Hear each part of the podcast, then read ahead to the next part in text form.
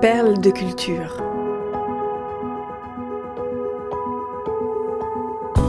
Découvrez comment les artistes trouvent l'inspiration dans leur propre vie pour créer des œuvres d'exception. Une série au cœur de la création, proposée par Cultura et racontée par David Abiker.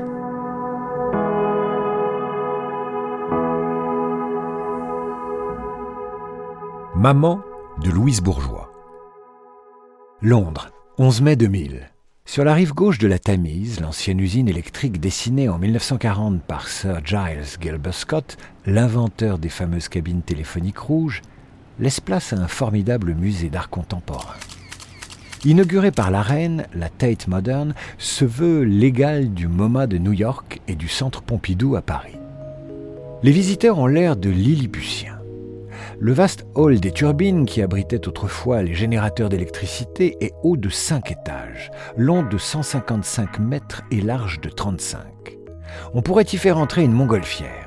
Mais le plus impressionnant, c'est l'araignée en métal, de 10 mètres de hauteur, qui a élu domicile au cœur du gigantesque bâtiment.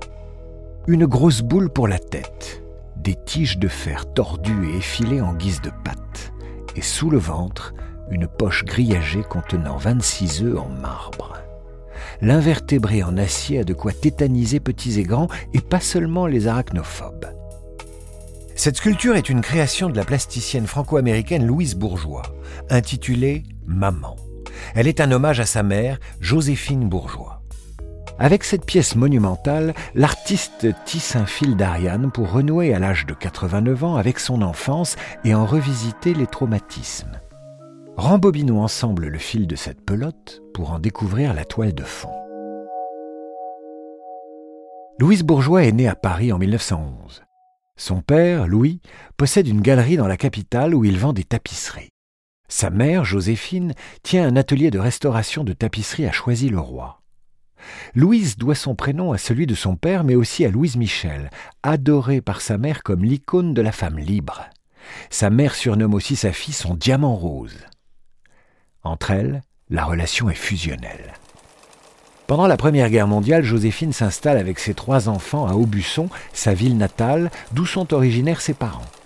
La tapisserie, l'activité locale, est une tradition familiale. Dans la Creuse, il y a peu de débouchés.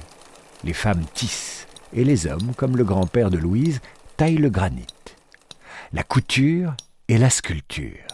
Toute l'œuvre de Louise Bourgeois naît de ce double héritage maternel. En 1919, la famille déménage à Antony dans les Hauts-de-Seine. La vie de Louise est rythmée par le travail de sa mère dans son atelier. La fillette s'amuse à se cacher derrière les tapisseries qu'elle assimile à des sculptures en trois dimensions. De fil en aiguille, elle acquiert vite des connaissances techniques. À 10 ans, elle commence à dessiner des parties manquantes de motifs au bas des tapisseries. J'étais très contente des pieds que je dessinais pour ma mère, se souvient-elle. Ça m'a appris que l'art peut être utile. Il peut restaurer quelque chose. C'est comme ça que j'ai commencé à faire de l'art. L'antre maternel est le cocon de son apprentissage artistique. Si Louise adore sa mère, en revanche, elle déteste son père, autoritaire et pervers.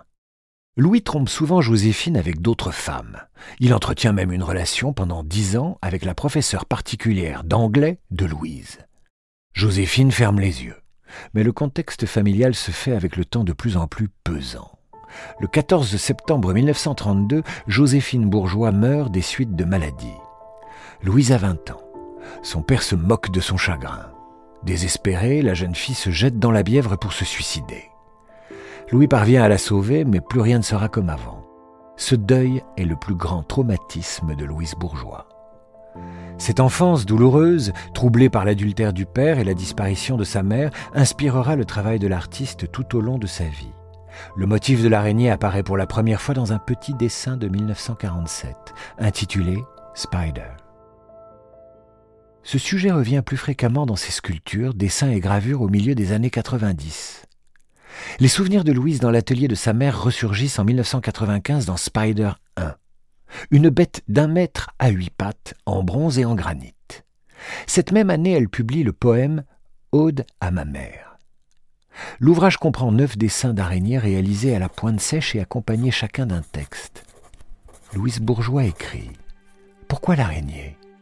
Parce que ma meilleure amie était ma mère et qu'elle était délibérée, intelligente, patiente, apaisante, raisonnable, délicate, subtile, indispensable, soignée et utile comme une araignée. Elle savait aussi se défendre et me défendre. La forme en spirale du corps de l'impressionnante Mother, posée sur le sol de la Tate moderne, évoque la bobine de fil, tandis que les pointes des pattes rappellent les aiguilles. Dans l'esprit de Louise Bourgeois, l'arachnide qui tisse sa toile est une brodeuse, une tisserande comme Joséphine.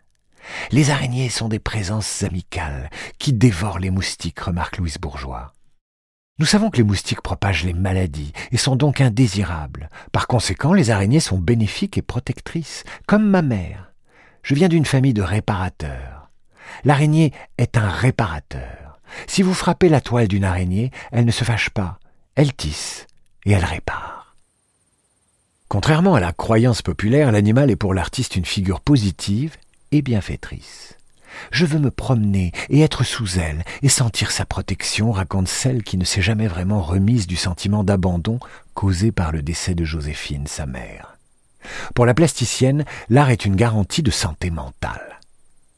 La créature velue est devenue la marque de fabrique de la franco-américaine qui a connu la consécration tardivement, à l'âge de 70 ans, grâce à une rétrospective au MoMA de New York.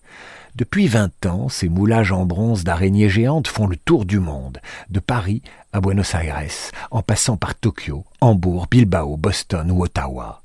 Ces grosses bestioles n'ont pas fini de piquer la curiosité du public. Postscriptum. L'art est chez Louise Bourgeois un exutoire à de lointaines souffrances. Depuis qu'elle est petite, elle voit son père comme celui qui a fait du mal à sa mère en la trompant avec sa jeune professeure.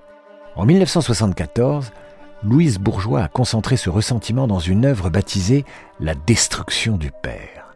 Cette pièce majeure met en scène un repas familial qui se transforme en un dîner cannibale, où l'époux se fait dévorer par sa famille. Chaque jour tu dois abandonner ton passé ou l'accepter, et si tu ne peux pas l'accepter, tu deviens sculpteur, explique la plasticienne.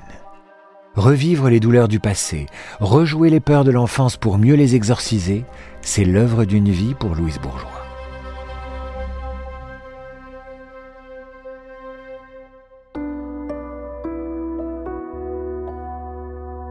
Perle de culture est un podcast Cultura produit par Création Collective. Texte de Julien Bordier, raconté par David Abiker. Rédaction en chef, Éric Leray. Curation, Frédéric Benaïm. Réalisation, Léo Gagnon. Générique, Alto Music. Naming et création graphique, St. John's.